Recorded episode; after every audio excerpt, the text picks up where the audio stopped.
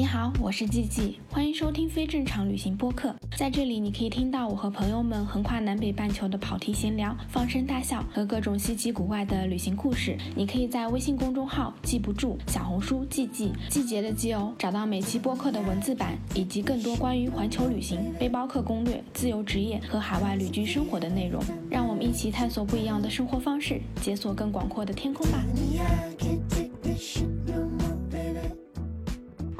好，我是七七，欢迎收听非正常旅行电台。这是一档横跨南北半球的旅行播客，带你用声音环游世界。今天这一播客呢，还是继续我们的加拿大系列，我们都已经快录成温哥华四部曲了。是的，对，然后跟我们来聊天的还是阿曼。大家好，我是阿曼，我又来了。我们这一期越录越多，越录越多。嗯，真的，就本来我们还打算说一两期就聊完，没想到已经录了，录到了第四期。就是太多东西可以分享了，你的故事太精彩了，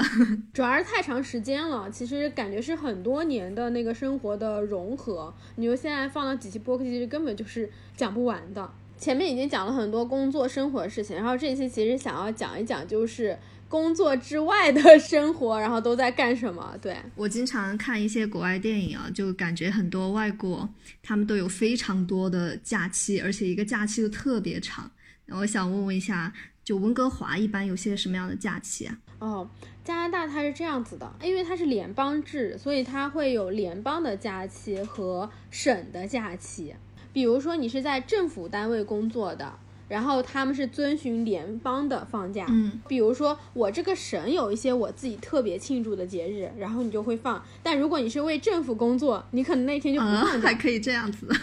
对，他们是不同的这个制度。但是大部分的时候都是每个月会有一个假期，就每个月会有一天的假期，然后通常那一天都是跟周末连在一起，所以我们基本上叫那个叫长周末，就 long weekend。然后就是你每个月都会有个三天小长假，这挺好的。对，所以就是一般我们有三天假期的时候，大家就会一起约去什么短途的旅行啊，去露营啊什么的，就这样子。或者说你再凑一凑年假，然后就可以去。更多的地方，更远一点的地方去玩，就感觉每个月都会有盼头，其实还挺好的。对，但实际上我感觉哦，欧洲的那种真正的假期，这种节日的假期会更多一点。加拿大比较多的，我觉得它是法定的那个年假很长。但我以前不知道，我一直以为国内有很长的假期，就是国内通常，比如说你刚开始工作的假期有多久？刚开始年假就五天啊，只有五天。对，就是它是根据你的年限来的，我记不住了，好像十年以上你就可以升到十天，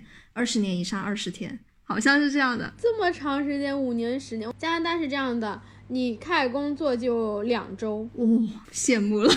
就羡慕了。基本上只要你是正式的员工，然后你刚开始工作，你就会有两周的假期。当然有一些工作，它可能你比如说你是临时的、合同的，它可能这个假期生效是在一年之后才开始生效。就比如说你工作第一年你不能请假，然后到第二年一开始你就可以开始请假了。对，是这样子。但是通常可能你工作三年之后，你可能就有三周的假期，五六年就差不多有四周的假期。我最多听到过有人是有六七周的假期，一个多月了。他这样是可以连着请假吗？就年假？他要看那个公司，就是你要跟公司的 HR 沟通好。但大部分人应该不会请那么长的假期。但我有听说那种一个月的什么的是可以请的。天，好羡慕。对，就是很好。而且我跟你说，加拿大有一个很好的是。他们有非常多的一些奇奇怪怪的请假的日子，比如说他们有 Family Day，就是家庭日。我也不知道什么叫做家庭日，反正他就是有这么一天，就专门放回去跟家人共度嘛。听这个字面意思好像是这样，但你没有家庭，你也可以有 Family Day，反正就是你可以回家吧。然后你还可以请 Sick Day，就是生病的，但是他这个病假是有带薪病假，比如说一年你就是可以有五天这样子的 Sick Day，所以你那五天你即使没生病，你也可以不来上班。哇，天哪，这个太人道主义了。对，所以就等于，就是如果你是在比较正式的，像自由职业就没有办法，你就没有假期。但如果你是在正式的单位的话，其实每年的假期都还挺多的，嗯，就非常爽。所以一般可能大部分的时候，大家到了什么圣诞啊、什么过年的时候，然后就会请假，然后都出去玩了。这样感觉很好，就会有一段很长的时间可以出去玩。对，还是很爽的。对，他们还是挺爱放假的，而且都是带薪假期。对，刚刚说到这么多假期，那你平常都去玩一些什么？有没有去体验一些跟国内完全不同的一些东西？假期还好，其实大部分时候假期你就是像正常，比如说你去开车去自驾，或者说像加拿大，就尤其是美国、加拿大的就很经常假期去墨西哥玩，或者说比如说大家就偏度假的那种。因为其实加拿大很冷嘛，然后大家一有假期就会往热的地方跑，就假假期通常是这种玩法。夏天的话，可能就是海岛啊、冲浪啊，就其实加拿大的夏天真的是天堂一样，就可以很多地方玩。对，可以跟大家讲一讲，就是那种在国内我之前没有体验过比较有意思的事情。对，我很想听。对，因为我之前有跟你大概的聊一下嘛，就是那种打开新世界大门的体验。差不多就开始挣钱之后，你的那个感受是不一样的。就是你觉得，诶，你经济独立了之后，上一期我有工作的时候我讲过，就是我有一个巴西的同事。然后他就是非常非常喜欢去酒吧玩的，他就跟我说，他的一个小梦想就是把整个温哥华市中心的酒吧都去一遍。所以当时我也很好奇，但但你又自己不敢去，总觉得在我们的想法，也就是酒吧是很乱的地方啊，坏孩子去的。对，就那种就从小被这种观念毒害的太严重了，反正就是也不太敢去。然后正好就是我那个同事，因为我们要离职了嘛，大家就是哎私下会一起出去喝酒什么的，然后我们就去。约了去喝酒，然后你知道吗？就是老外上班和下班真的完全不一样。我这个同事上班的时候就是穿着那种运动服，一看就是经常去爬山的那种感觉。然后我们周末约去酒吧，然后他就穿了一条紧身的亮片的裙子。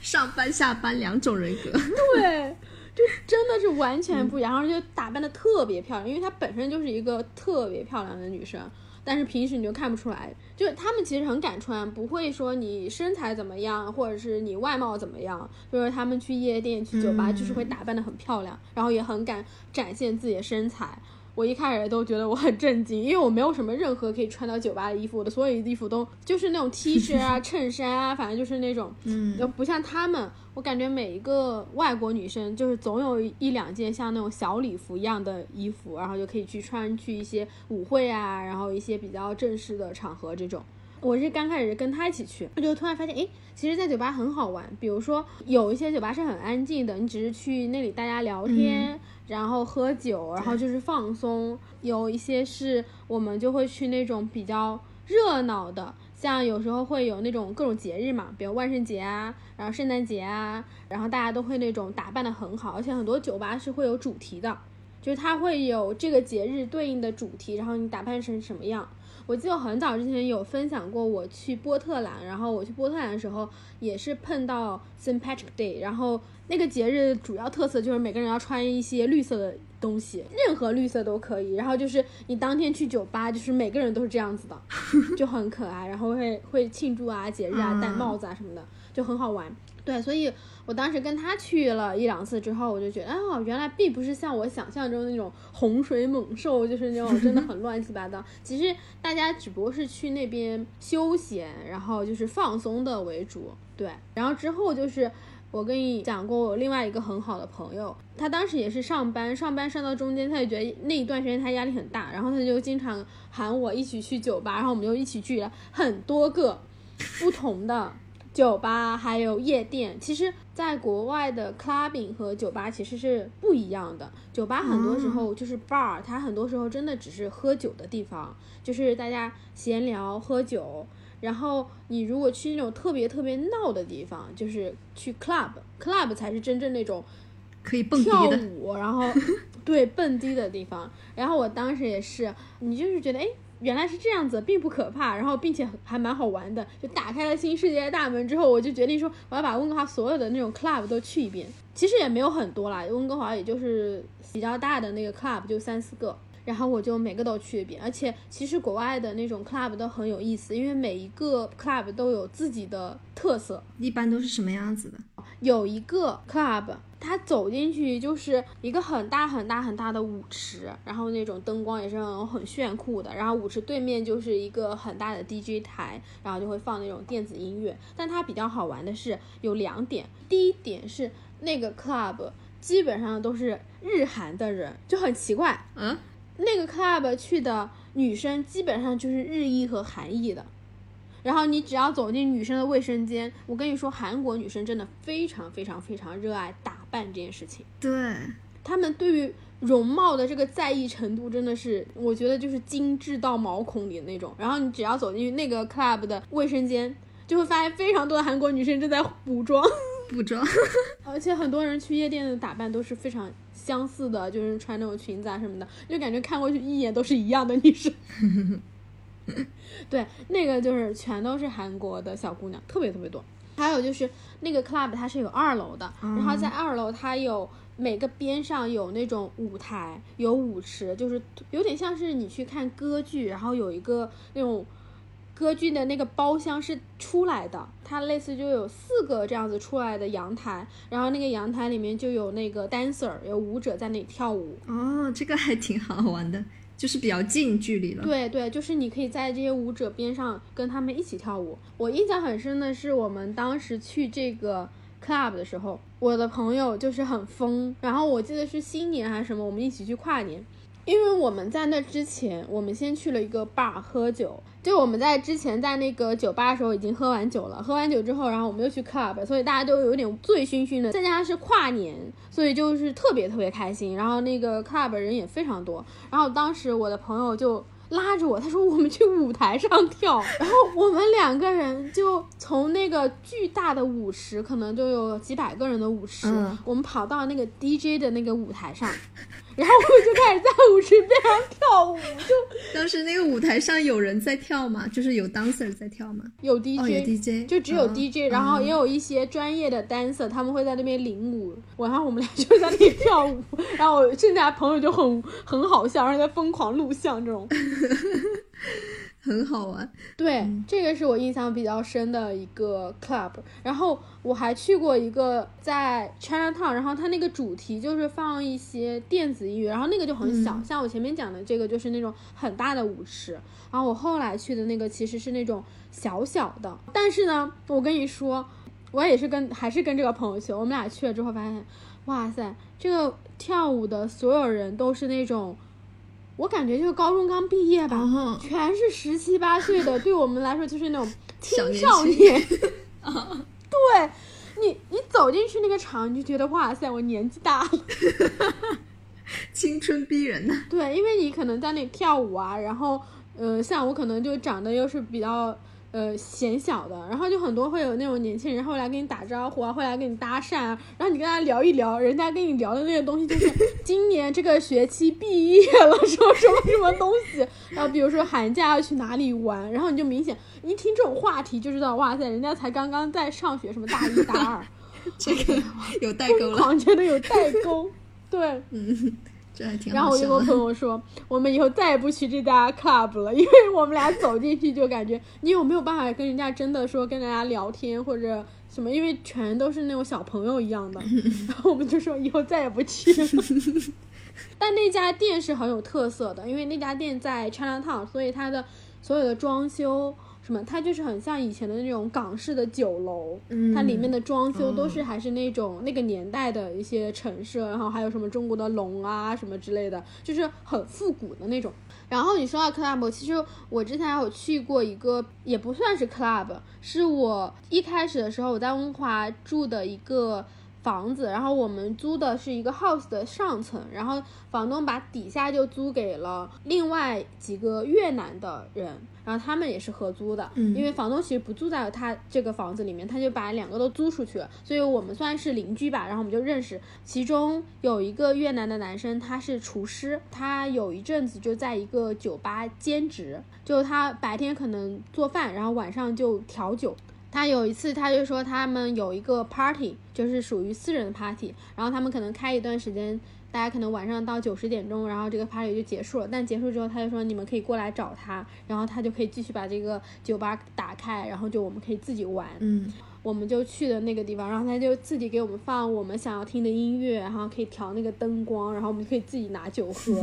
然后可以让他帮我们调酒，就还是很开心的。有点像是那种迟到的那种青春叛逆期的感觉，这些都是发生在差不多我刚毕业一年之后吧，一年左右的时间。我那一阵就是在疯狂体验我在国内不不敢去体验，也没有办法去体验的生活。我不只是自己去酒吧，然后我还自己在家里学调酒。我发现其实这个东西很有意思，就是你可以去学很多很多酒，因为国外其实很多基酒都没有那么贵，像什么伏特加什么，其实它并没有那么贵，所以你就可以买很多酒回来。然后我有时候就会看一些调酒相关的书，或者在网上找一些比较呃经典的那种调酒的配方，然后自己就在家里可以做，然后也会邀请朋友一起来家里喝酒啊什么的。所以就等于那年。我们前面不是讲了很多是我自由职业的工作上的探索，但我其实觉得我伴随着这个东西，我也有很多自己生活上探索。其实不是说你真的要去夜店啊，或者去什么，而是你会知道哦，原来这些事情是你可以去做的。嗯，你去体验过之后呢，其实我也没有很爱去 club，也没有很爱去酒吧，但是我就觉得哦，体验过你才知道哦，这个东西是什么，然后你才会去判断。你是喜欢还是不喜欢？你可以去做这个选择，对，就是能把自己没有尝试过的全部尝试一遍，发现还是很精彩。嗯，对哦，更精彩的是，就是我不是去了酒吧，然后去了夜店，然后后来我有一阵子我认识了一个朋友，我们是打羽毛球认识的，但是我们打羽毛球认识之后呢，我们就开始变成打德州扑克，我们两个就偶尔会聊聊天。然后当时我不是什么都体验过，然后我就非常非常想要去去那个脱衣舞俱乐部，就那个其实去跟 club 和酒吧又不一样，就脱衣舞俱乐部在国外其实是合法的，在温哥华有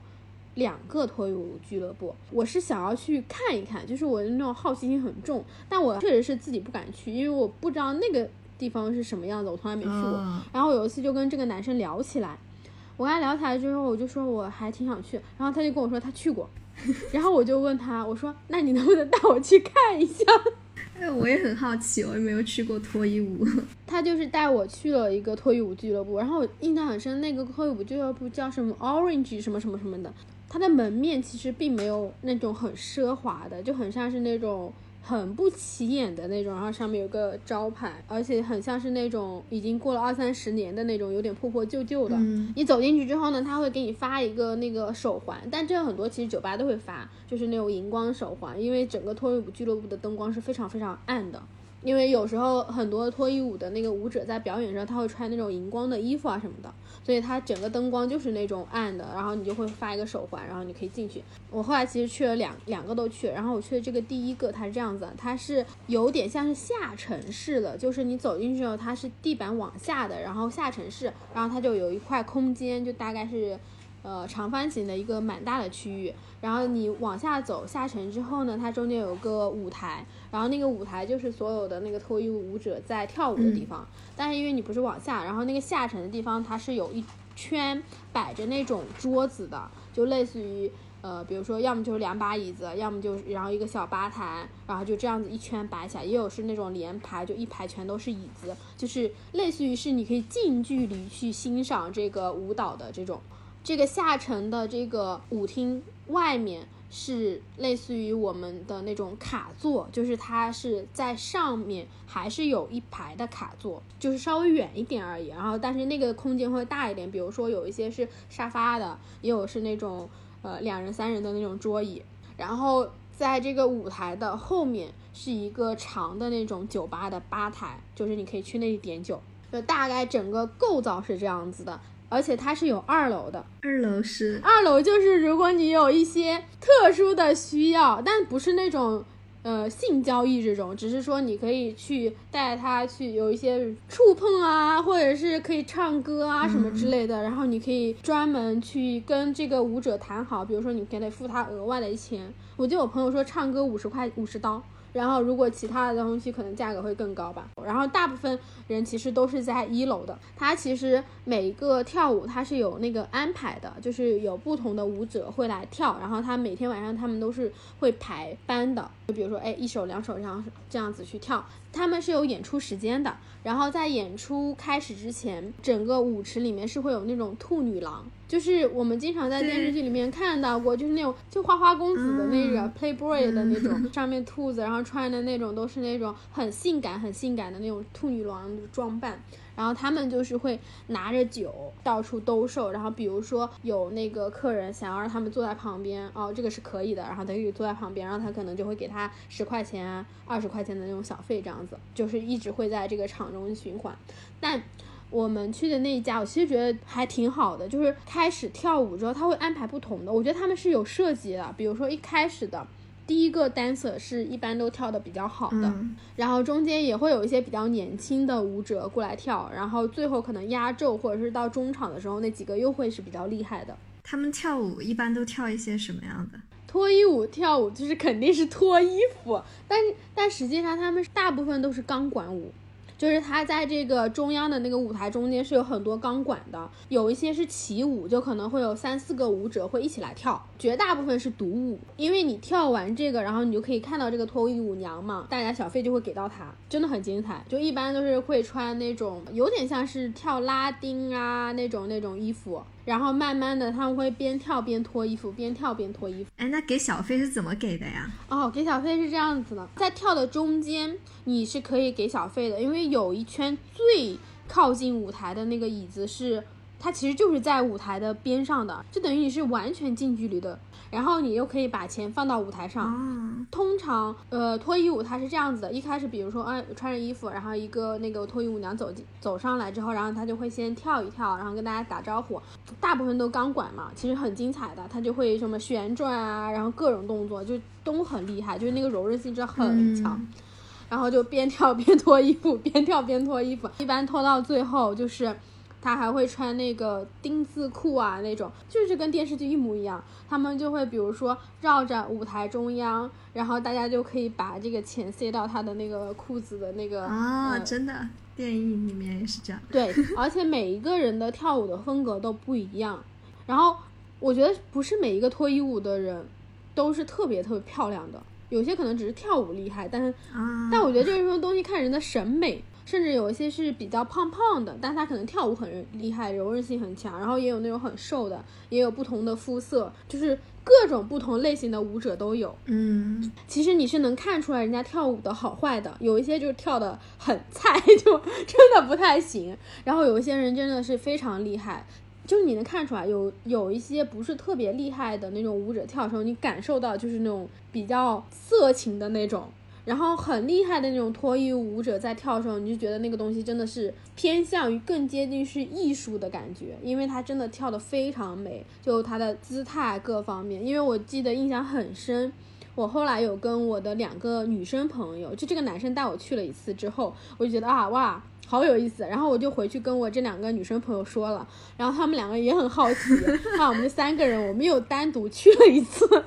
我们三个女生去的那一次，中间有一个舞者，她是穿着黑色衣服，然后她长得巨漂亮，然后跳的也特别好。我们等她下来之后呢，我朋友就跟她说，我非常喜欢你跳的舞蹈，然后我觉得你超级厉害，然后就去问 问这个舞者是学了多久，然后在哪里学。我跟你说，这个女生朋友后来就真的去学钢管舞了，因为她觉得她跳的特别漂亮。对，这个很有意思。其实钢管舞。还挺难学的，就难度非常非常高，就对柔韧性啊，然后核心的力量都要求很高。然后我们那时候就跟那个舞者聊天，我跟你说，我们聊完天才知道，哇塞，脱衣舞者超级无敌挣钱，真的。跳一晚上，他们能会跳多久啊？他们一个人可能会跳两到三次，然后一晚上可能真正跳舞的时间是，比如说八点开始到十二点，就三四个小时，然后中间肯定是有中场休息的，所以可能就是两到三场。然后每场可能差不多四五分十分钟到一个小时的样子，然后可能这一场就有很多不同的舞者嘛，可能每个人要上场两到三次这样子。一晚上能赚多少钱？我们没有问他一晚上，一晚上其实差别会很大，因为你要看这个人给的小费。但我们后来有问他说，他的就是类似于年薪，他年薪差不多可以到二十万加币，就是百万年薪，很厉害。真的多，他是比较厉害的，所以有好几个脱衣舞俱乐部都请他去跳，所以他基本上每周的那个时间是排满的，就是他每周差不多可以有五天的班都可以上。他有时候在这个地方跳，然后有时候会去另外一个脱衣舞俱乐部叫 Brandy's。他说我们当时去的那个俱乐部是比较热闹的，比较像是夜店呢，就是比较欢快的那种。然后另外一个就是我后来也去了，那个是比较我觉得像舞厅。像那种老式的歌舞厅的那种感觉，并不是像酒吧的，就风格不一样。那个可能大家就是看看舞蹈会更多一点，哦然后这个就是更像是放松，然后玩乐的那种会多一点。对，但真的很挣钱，我我们当时听到都震惊了，就是。很多，而且有时候可能还会有额外的小费啊什么的。而且他们所有的这个脱衣舞的舞娘，他们都有自己会经营自己的 Instagram，就是他们会放自己跳舞的照片什么的。其实，因为你也需要找工作，就是不是说你随便就可以找到这份工作。其实，在国外脱衣舞还是一份就是职业，嗯所以你是需要有技术，需要有简历的。然后很多人就会去把这些呃很多照片啊，然后舞蹈的片段就会放到 Instagram 上，然后你就可以拿这个去找工作。就 其实这个还是也是让我觉得诶还挺不一样的，就是我们之前会觉得这是一个还怎么说呢？有点像沦落风尘的那种感觉。对对对，就这种。但实际上，你真正跟他们聊天接触之后，你会发现，其实大家的那个观念，并不是说你拿他们去玩乐的那种，而是说他们其实就是一个职业。然后很多舞者也是非常非常有尊严，他们就是会说，我们就是来这里跳舞的，嗯，然后我们只是把这个当成一份工作而已。嗯，那包括这些顾客，就是来观看的那些人，他们也是对他们是这种态度，是吧？那不一定不一定。我跟你说，除了就是跳舞的这一部分很精彩之外，就是确实是能够让你大开眼界的，就是那个尺度。但我觉得不在播客讲，大家如果有机会去国外的话，可以去看一看，那个尺度是真的，嗯，非常的精彩的。然后第二个我觉得很好笑，就是你看那些男的。的眼神是我觉得比 脱衣舞本身更好玩的一件事情，就是我前面跟你说，舞台边上不是就有一排椅子嘛，然后通常坐在舞台最边上的那些男的都是那种直勾勾的盯着他们看，就是那种你感觉他眼珠子都要 掉出来的那种。这个真的很好笑，很有画面感。对，非常精彩，尤其是因为他们跳舞也是循序渐进的，很多这种舞蹈也是讲究那种什么朦胧美啊，这种他不会一上来就把所有衣服脱完，就肯定是边跳然后边，然后你就能看到这些男的眼神的变化啊，很精彩。而且后来我不是跟女生的朋友去嘛，然后我们三个人就是我们就会坐在吧台上玩游戏，我们会猜今天就是比如说门口进来这个男的他会坐在哪里，他是会往前选择坐在最近的，还是会坐在后面的。卡座，然后我们还会猜这底下的那一排的人哪一个会去让那个兔女郎坐到他边上来。你们这个是大型的人类观察场地，对，就很好玩。然后我后来还去了另外那个脱衣舞俱乐部，然后那个脱衣舞俱乐部，其实我们去也很好笑，嗯、就是我单位还有几个比较好的博士朋友，然后都是中国。我是总专门带坏别人，这也是这种中国的留学生，然后我们就关系还挺好的。然后当时朋友他们就是博士要毕业了，然后我就跟他们说，我说太乖，我说我们庆祝你博士毕业，然后我们就 请他去脱衣舞俱乐部。而且我那个博士朋友是属于那种特别特别乖的那种，都。很少去这种什么酒吧这一类的地方，然后我们就说，嗯，庆祝你毕业，你要进入真正的社会了。然后我们就几个人就一起请他去了脱衣舞俱乐部，去了另外一个，另外那个就是我前面跟你讲的，它就很像是一个那种老式的歌舞厅，更优雅一点，嗯、就包括去的那些人都不是那种闹哄哄的，就是大家就是。真的坐在那里看舞蹈的那种，但也有，但也有个别的那种，因为只要去脱衣舞俱乐部，其实人就是还是比较杂的，就是你能看到过有一些那种土豪，就是带着自己的朋友，他也不是说他点那种脱衣舞娘，而是他带了几个女生朋友。有一次印象特别深，我就看到过有一个就是那种大土豪，然后他就一直给他的女生朋友发钱，就他带了几个那种金发碧眼女生，就是给二十二十二十加币，二十加币让他们去给小费。我当时就想说，我也想要，笑，开玩笑，开玩笑。但是见证了什么真正的叫做挥金如土。然后就是我们后来就跟我们朋友一起去了，我觉得很好笑，他们太正经了，就是你就光看我朋友，我都觉得就是一出好戏。你这不是为了去看脱衣舞，你是为了去看朋友看脱衣舞。因为我觉得其实你看了一两次之后，你也不会有那种。猎奇的心理了，你会觉得，哎，其实它就是正常的表演。你可能刚去的时候觉得，哎，这事儿很新奇，你看完之后也觉得也没什么。再加上可能因为我是女生，所以我并不是那种对这一类有非常非常多好奇啊这种，就可能男生会更感兴趣一点。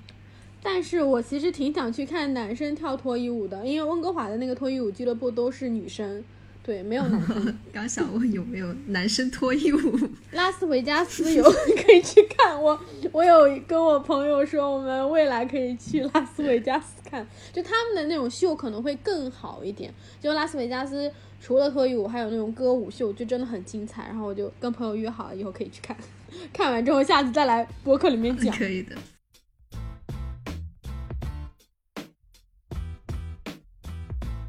哎，除了酒吧、club，还有就是脱衣舞，还没有其他一些好玩的，打开新世界大门。救命！这一期播客，我妈听到都都要醉了。哦，还有，我还去过赌场，但其实，在加拿大赌场是合法的，它就有点像是类似于我们去香港、澳门的赌场是差不多的，但没有像香港、澳门的赌场。那么那么大，在温哥华大概是有三个不同的赌场 casino，也是同一个朋友带我去的。就那个朋友很爱玩，我就把我所有想体验的事情，然后我就跟他 说一下，然后让他带我去。但其实赌场的话，就是像我们一般看到的一样，就是你里面进去可以玩什么 blackjack 啊，就是猜牌，然后玩老虎机啊。温哥华的赌场都还是比较。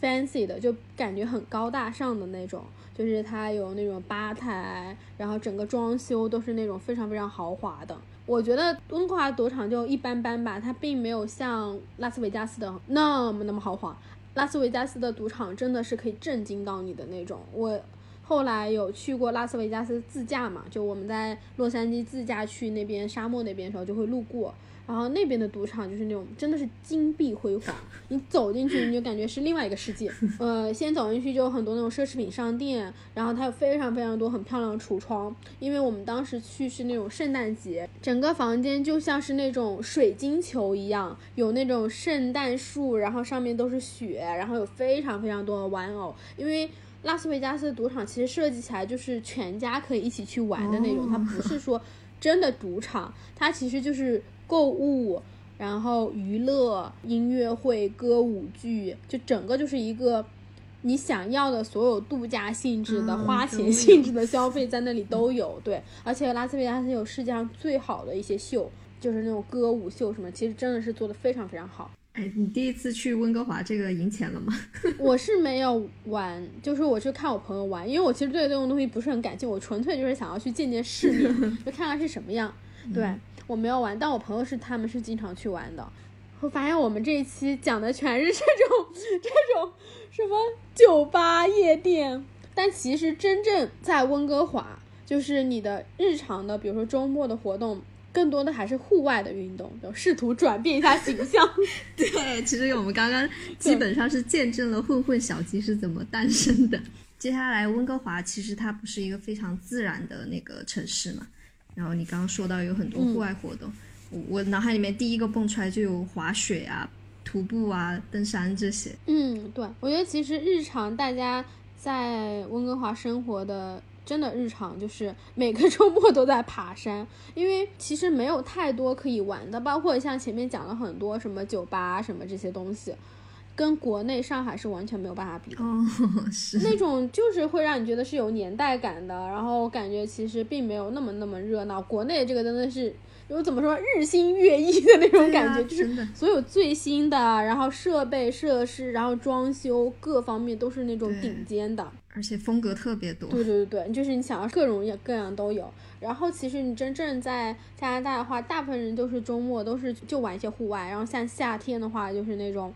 各种徒步，然后温哥华其实你差不多开车半个小时啊，一个小时左右就已经可以到很多很多山，就是你人已经在山中间了，那很近哎。对，就很近。然后我经常去温哥华徒步，就是去北温，然后北温哥华就是那边有很多座山都是很适合攀岩徒步的，我一开始我觉得我们的很多徒步都是那种比较偏向野奢的那种，大家去就是真的去公园散散步呀，一点都不艰辛。但是我跟你说，老外的徒步，他们真的非常非常认真，就是专门的那种徒步的呃软件，然后他会告诉你不同的那个 trail，就不同的路线是难度是多少。然后大概要走多久？会告诉你这些路况大概是什么样，就非常非常专业。大家说叫你去徒步，那是真的要去走很多路，就不是去那种爬一座小山的那种。因为我一开始跟朋友去，我都觉得像我们这种可能随便爬个两三个小时，然后就回来了那种。然后后来发现哦，原来不是，动不动就是五六个小时起，经常一爬就爬一整天。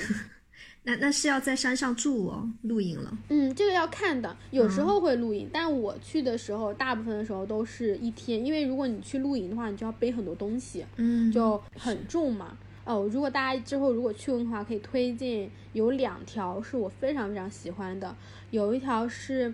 从温哥华到北温哥华，它那条公路叫做海天公路，就是 Sea to Sky。就是这个名字非常好听，从海到天特别美。然后那一整条公路就是沿海的公路，就环海的，就是你开在那个路上，然后你的左手边就是大海，超级漂亮；右手边就是全都是森林，然后山。那里面就好多条不同的徒步路线，有一条是，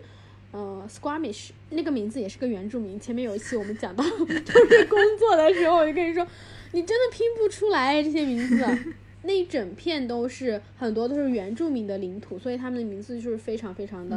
呃难拼。就是比如说这个叫 Squamish，然后那个 Squamish 它比较有特色的是，你爬上去之后，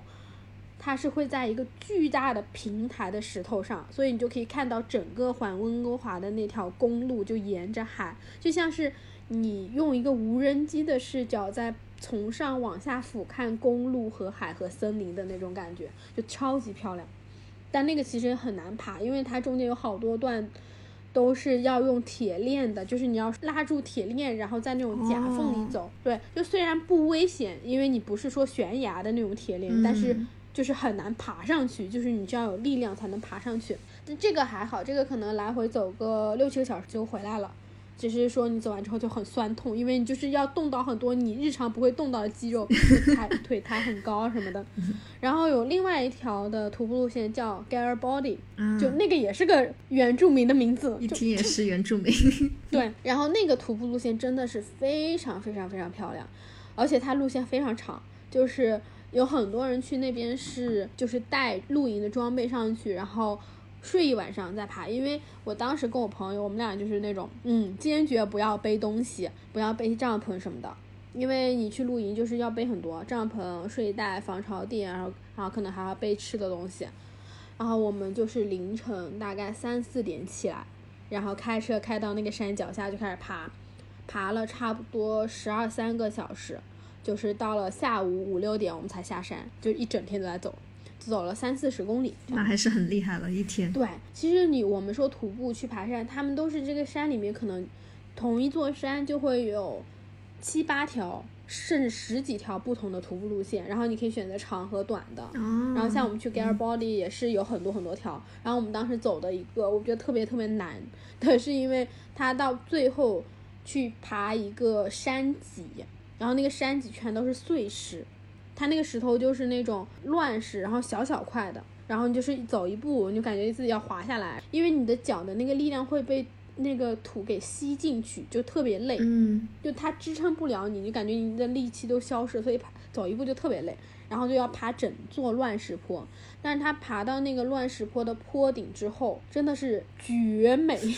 就是它整个湖水就是那种。宝石蓝色，然后你从上往下看，它有一个巨大湖是在你脚下的，非常非常漂亮。我到时候把这个图片贴在这个公众号文章里。对，就是你感觉你是站在雪山的肩上，然后去看整个底下的湖，哦，就是那种风景是可以让你惊叹的那种。而且因为它其实常年都是有积雪的，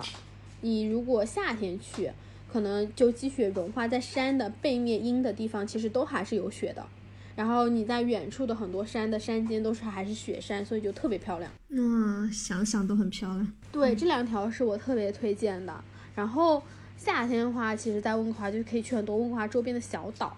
就是那种很多小岛。我上一次之前有讲过，说哎，你可以去钓螃蟹，嗯可以去捡那个象拔蚌什么的，对，就可以去玩，就非常非常多好玩的那种海岛。然后秋天的话，其实就可以去看枫叶。温哥华有很多很多这种公园，然后它的那个枫叶是会变成，就真的是红色的。比如说什么伊丽莎白公园，然后我之前讲过 Stanley Park 也是，就是它是那种秋天的颜色很美。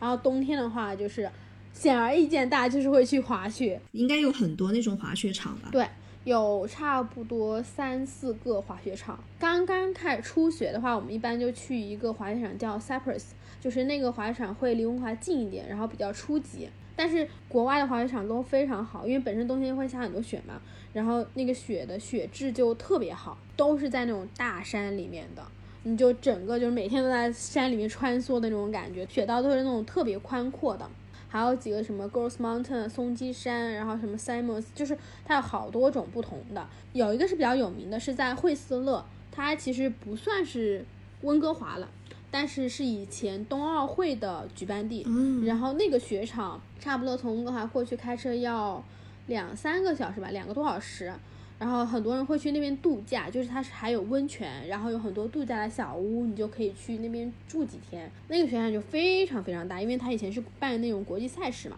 就非常非常多的雪道。其实那个雪票还挺贵的，那个可能你玩一次就要一百多刀，然后快两百刀吧，就一千多块钱。但我后来看了看国内的雪场，国内雪场也很贵。对呀、我刚想说，我感觉这价格也还好。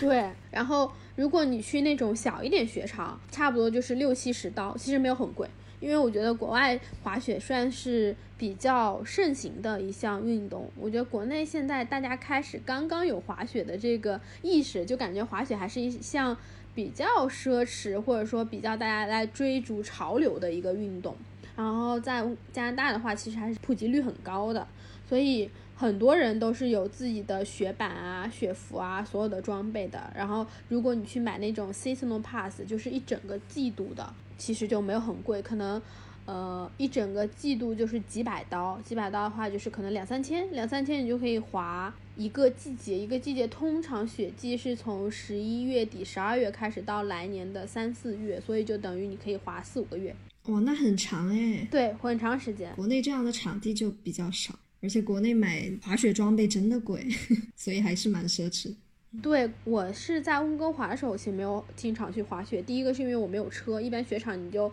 都要开车去，然后你自己滑雪装备什么的，你基本上车就会装满了嘛。然后我通常去滑雪都是有朋友带我一起去，然后我才去滑雪的，所以我自己没有去很多。然后像他们买滑雪票的，他们就经常是那种下班之后。然后就直接开车开到雪场，然后就开始滑雪，然后滑夜场的雪，滑完之后再回家。哦，就超级爽，而且那种滑雪装备真的没有那么贵。你如果长期滑雪的话，你是可以去买装备的，即使你买二手的很便宜。因为我之前在后来我搬到山里的时候，我那一阵就经常去去滑雪，每周都去。然后我就买了自己的雪板，然后就是那种在二手的市场上买的，就几十刀，大概就是两三百块哇，钱。那是很便宜对我买那个雪板是五十五块钱，还加了鞋子。哦，那真的便宜。就是五十五刀，就是三百多。但是二手的就比较旧，然后你再买一些头盔啊什么的，就其实没有很多钱，所以其实就可以很省。基本上你滑一次雪，可能就是六七十刀，就是三三四百滑一次，其实也没有很贵，你可以每周都可以去滑雪，还是很开心的。就冬天，这好爽啊！对，滑雪是真的很爽，我现在就还挺想念滑雪的。当你刚开始的时候，比较难以 get 到滑雪的快乐，因为可能你站不起来 什么，就还挺痛苦的，因为摔的真的很疼。可是，一旦你开始能够有速度，能够去驾驭你的雪板的时候，你就能体会到那种嗯，速度与激情的那种感觉，就是你一个人在那种茫茫的雪山上滑下来，超级快，然后并且你能控制那个速度，然后就所有的那种松树、雪松就在身后，然后一直往下，哦，真那种感觉真的特别特别爽。尤其是有时候滑雪的时候，你还会遇到下雪，然后就特别漂亮。但是就如果下很大，你就没有办法滑。嗯可是如果下那种小雪的时候，你就会觉得很舒服、很漂好亮。浪漫的感觉。对，很浪漫，而且因为有一些道嘛，它是在那种丛林之中的。就比如说，有时候它的雪道都会设计嘛，有些是那种很宽的雪道，你可以滑下来，然后你中间会有很多很多岔路，然后分什么蓝道、绿道、黑道啊，然后就岔路你可以岔开，然后一些小小的岔道，它就可以穿过树林，然后再回到大路上，哦，那种就很漂亮。嗯，我现在脑海里面全是这个画面感。对，滑雪真的好好玩，我超级喜欢滑雪。哦，对，我就想讲滑雪，就是其实夏天还可以去攀岩，我也非常喜欢攀岩。就是我觉得攀岩真的太好玩了，我一直想要回国内就是攀岩，但是我发现在国外这些就算是比较普遍的运动，回国内就变成那种奢侈的运动，我就觉得我都玩不起。应该是还没有普及开来。对，就是没有普及开，所以就攀岩其实在国内的话也蛮贵的。不过你可能去云南那些地方还好，我一直想要在国内攀岩，但到现在也没有攀成功，也没有去。这一趴户外的比较养生，妈妈听了会好的。对，哦，我妈是我们播客的忠实听众，她每一期都听，然后听到前面那些，我觉得，呃，她都要震惊。金妈妈说：“哎，放心，放心了。”但其实我我妈其实也知道一些，我都会跟她讲的。呃，除了脱衣舞那一趴，我没有跟她讲过。笑死。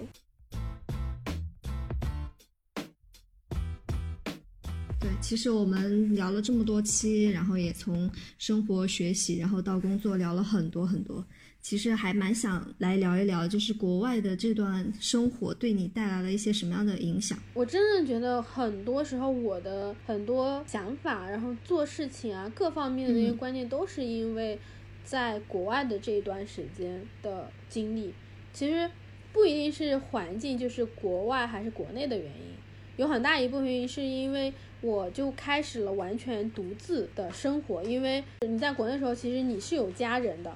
但是在国外也不是我没有家人，只是说你离的距离太远了之后，很多时候像你有时差，你日常的一些东西，你其实没有办法照顾到你的，那你所有的时候你就要自己做决定，然后自己去想各种各样的事情，包括可能去了国外之后。父母也帮不了你太多东西，因为可能语言啊什么的，你想要找工作，你就只能自己找。他也并不了解国外到底有哪些事情，你可以去怎么怎么去做，学习什么的。我记得我爸妈跟我说的一句话就是说，他说，那你出国之后，其实我们就帮不了你，所有东西都是要靠你自己去想，然后你自己去为你自己做决定。我觉得这个才是真正所有改变的那个起点。当然，可能也是中间有很多很多。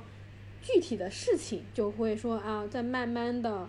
潜移默化中会影响你很多。就比如说，我觉得我现在算是一个比较极简的人，就其实跟我在国外频繁的 搬家是有关系的。哎，那你都搬了几次家呀？搬了很多次。就是我之前最开始有跟你讲过嘛，我最最开始到温哥华的时候是住半地下室，嗯，然后后来呢？我就搬到了一个公寓，跟我的几个朋友一起合租，就算是比较新的一个公寓。通常新的公寓呢，它就是会房间比较小。然后之后呢，我就觉得，因为我开始学服装设计什么的，有非常非常多的那种面料啊什么，我还在家画画，就我东西根本摆不下。后来我们就决定去找一个 house，但是当时。我才刚开始工作，也没有太多钱，我们就只能去找那种比较老的 house，然后它就会面积比较大。也就是我前面讲到说，我们后来邻底下邻居是越南人，就那个 house 是一个年纪比较大的一个房子，然后所以它的空间就比较大，然后但是其实很多东西都还挺旧的，厨房什么都很旧。我们后来都还自己在那里打扫啊、改造啊什么的。再之后是我开始工作了有一两年之后，就慢慢的开始可能有不错的收入了。然后当时前面的那个房子，房东想要收回去重新装修，所以我们就搬到了一个新的 house，就搬到那边去。然后那个新的 house 非常非常新，因为其实加拿大的法律是这样子，它有非常多法律，比如说它有空置税，就比如说就是中国人经常 在加拿大买很多房子，然后自己不住，所以呢，不住的房子。你就需要交税，然后因为这个原因，你要在温哥华其实有非常多中国的那种富豪，然后他们其实不愿意把自己的房子租出去，可是如果你要交大笔的税的话，他们就呃不得不把这个房子租走，不然自己要交的那个税，比如说你一个豪宅几百万加币要交的税就很高了，所以我当时后来搬那个房子是因为房东。他着急把房子租出去，他在一个非常好的地段，然后那个房子也很新，他就是很很临时搬了那个要收空置税的这个法律之后，着急租房子，他就把那个房子就租给我们了。就我们搬了一个还挺新，然后在那个房子也住了一年多，然后再之后的话，我就因为我当时是要离开温哥华了，所以我就把我的租的房子啊什么都退掉了。然后后来不因为疫情的原因，我又没有走成，所以我又去了朋友家，因为我有个朋友他买了房子，就在他家的半地下室，因为半地下室就可以独立出入，就你可以从院子里面走进去。然后但他家的那个房子还是挺新的，所以就在他半地下室住了一段时间。然后再之后就我去山里，就在朋友家沙发上又住了一年。就总之就真的是住了很多很多不同的地方，就是因为你每次搬家，我印象太深了。我一四年去温哥华的时候，只有两个行李箱，再加一个那种大的那种背包，这是我所有的家当。然后到我从公寓搬到我们租的第一个 house 那层的时候。我就已经有我的行李箱，再加上一小车的东西了。然后等我们从那个 house 老的 house 搬到新的 house 去，我当时就已经叫了搬家公司。就是我有大概十个那种一立方米的箱子，里面有很多很多书。就是我每一年回国都会背很多书，然后还有颜料，还有各种东西，每一样东西都巨重。然后我又在家画画，然后我就画那种很大幅的那种丙烯画，然后根本就是巨多东西。然后我当时就已经是那种卡车，我的家具，因为你慢慢就还添置家具，因为很多租房都不带家具，就买沙发、床什么的，然后桌子，我就真的是装了一卡车，置办了一个家。对，在我搬到后面那个新的那个 house 的时候，我就已经开始意识到，天呐，我怎么会有这么多东西？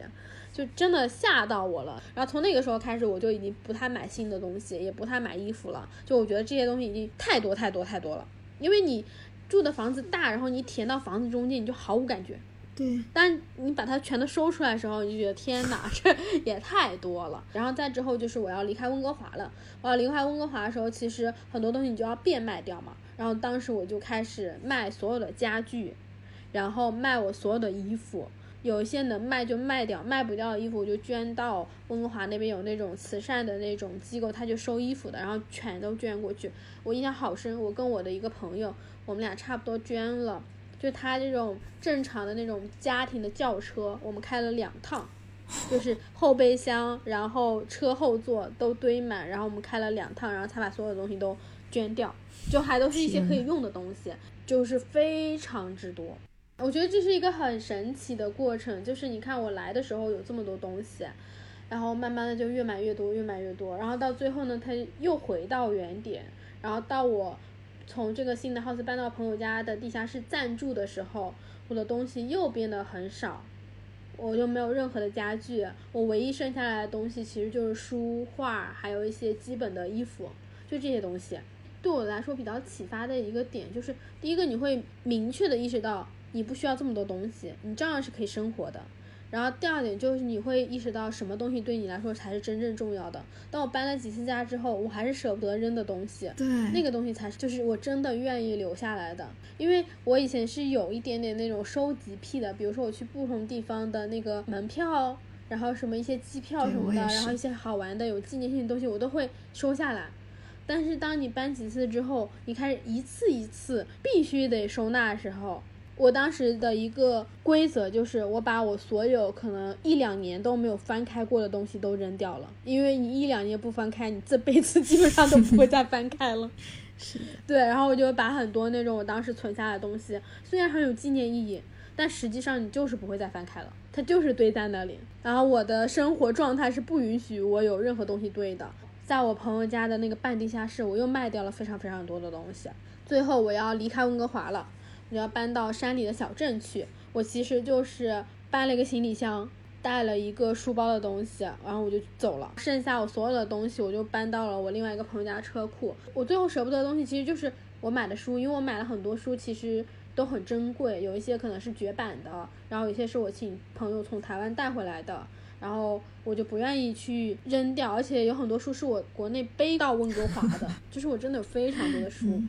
然后还有就是就是我有时候会去那种跳蚤市场买一些唱片什么的，然后我就把那些都收起来。还有就是我自己画的画，就是这些东西，我觉得是很有价值的，它是无法替代的。所有的那种商品类的东西，即使是衣服啊什么的，我觉得它都是可以替代的。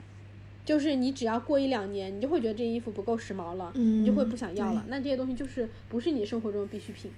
后来我就这样就搬到山里了。我那时候就是一个行李箱，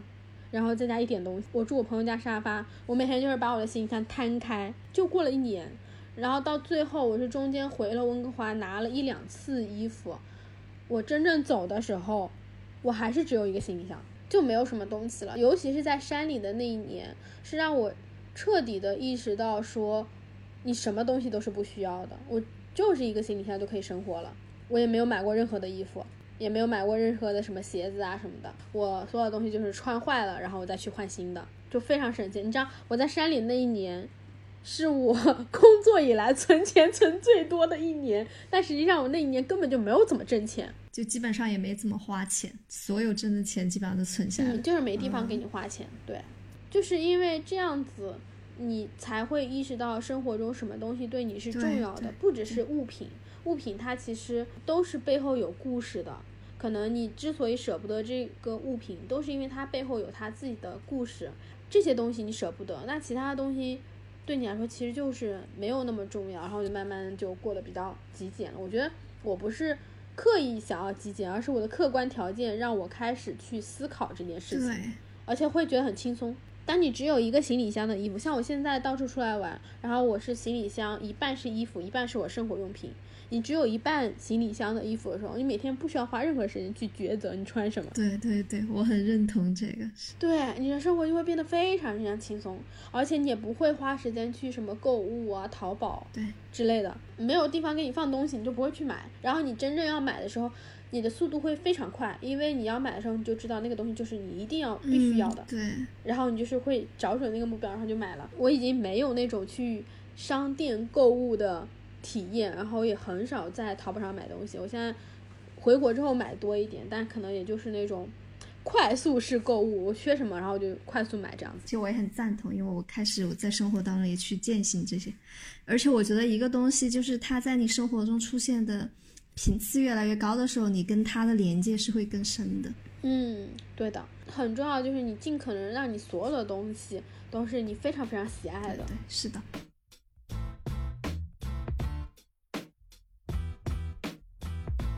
那其实还蛮想知道，对你来说，你觉得国内外的这种最大的差异是什么？最大的差异我很难讲，就是国内外，但我觉得对我自己来说，前面在很多时候讲我工作和生活的时候，都有提到过一点的是，我觉得是思维方式。就前面我讲，在学习上我认识到了，就是很多东西你需要去表达，主动的去表达，很多东西是你的思考，而不是别人教你的东西。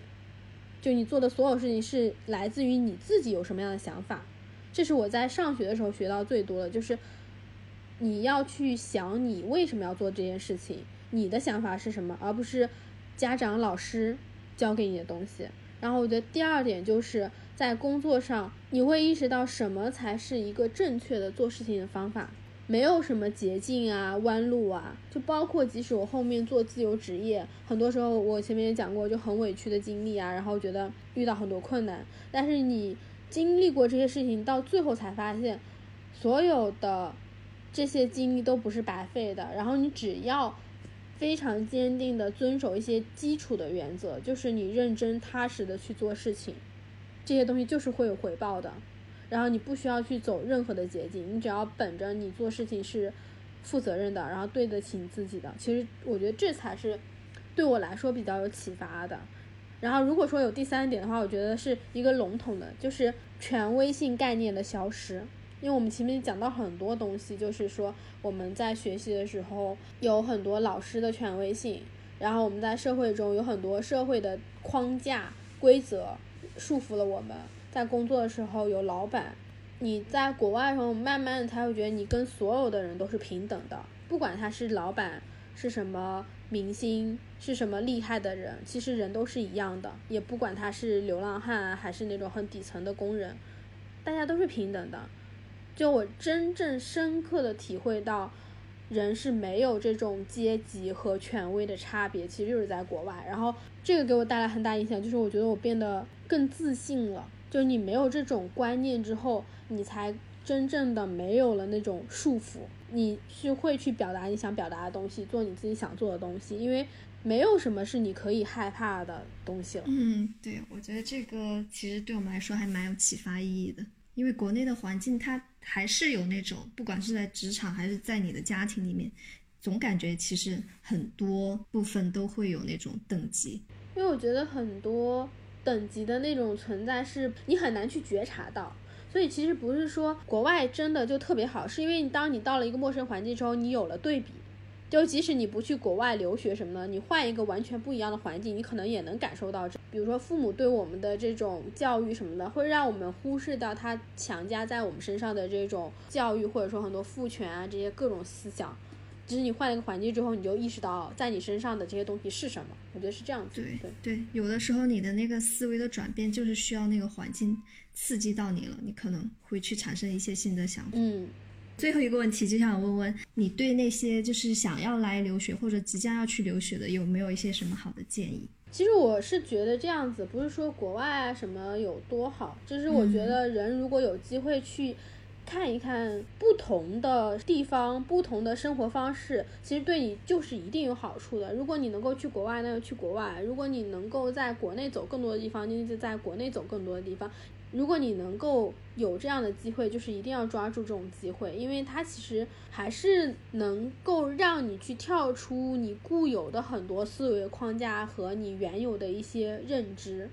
就我是很建议每个人，如果能够有机会，就是多出去看看，到处走一走。对，对对对，我觉得这个还蛮重要的，就是你的见识什么的。嗯，真的聊了好多。对我们这真的是聊了很多。其实我觉得这几期也挺有纪念意义的，就好像是回顾了一下我整个在温哥华的这几年的生活。因为我之前也没有想说要聊这么详细的东西，我只是想说，哎，给大家介绍一下，就比如温哥华有什么好玩的。但真正聊完之后，也对我自己来说算是一个回忆吧，就是温哥华四部曲有了。对，而且真的很丰富，从学习到工作，然后到玩都很精彩，我感觉。对的，我觉得其实或许这几期的真正的意义就是让大家能够看到。每个人走过来的成长的这个路径，虽然可能都不一样，但是成长这一整个过程它就是很复杂，然后它有好的地方，也有很多不好的地方，有很多困难的东西，有很多快乐的东西。就或许这就是这几期播客对我自己，或者说对听播客的人来说的一点点意义吧，就是让大家能够看到不同的成长轨迹。嗯，对对对。成长总是伴随着这些东西的，而且你现在回头看，然后去讲，我感觉都是带着那种，其实还是我觉得是比较快乐的这种心情在讲述他们。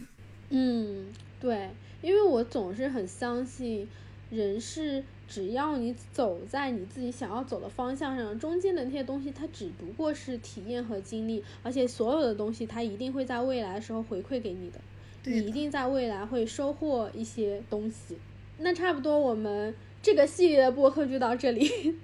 真的聊了太多东西，就很值得纪念嘛。然后这就是我们这周的播客了。然后再次谢谢阿曼来聊天，我们俩也是录了很多内容，都很开心。对，我也很开心。对，那咱们就下周六的时候继续闲聊全世界，拜拜，拜拜。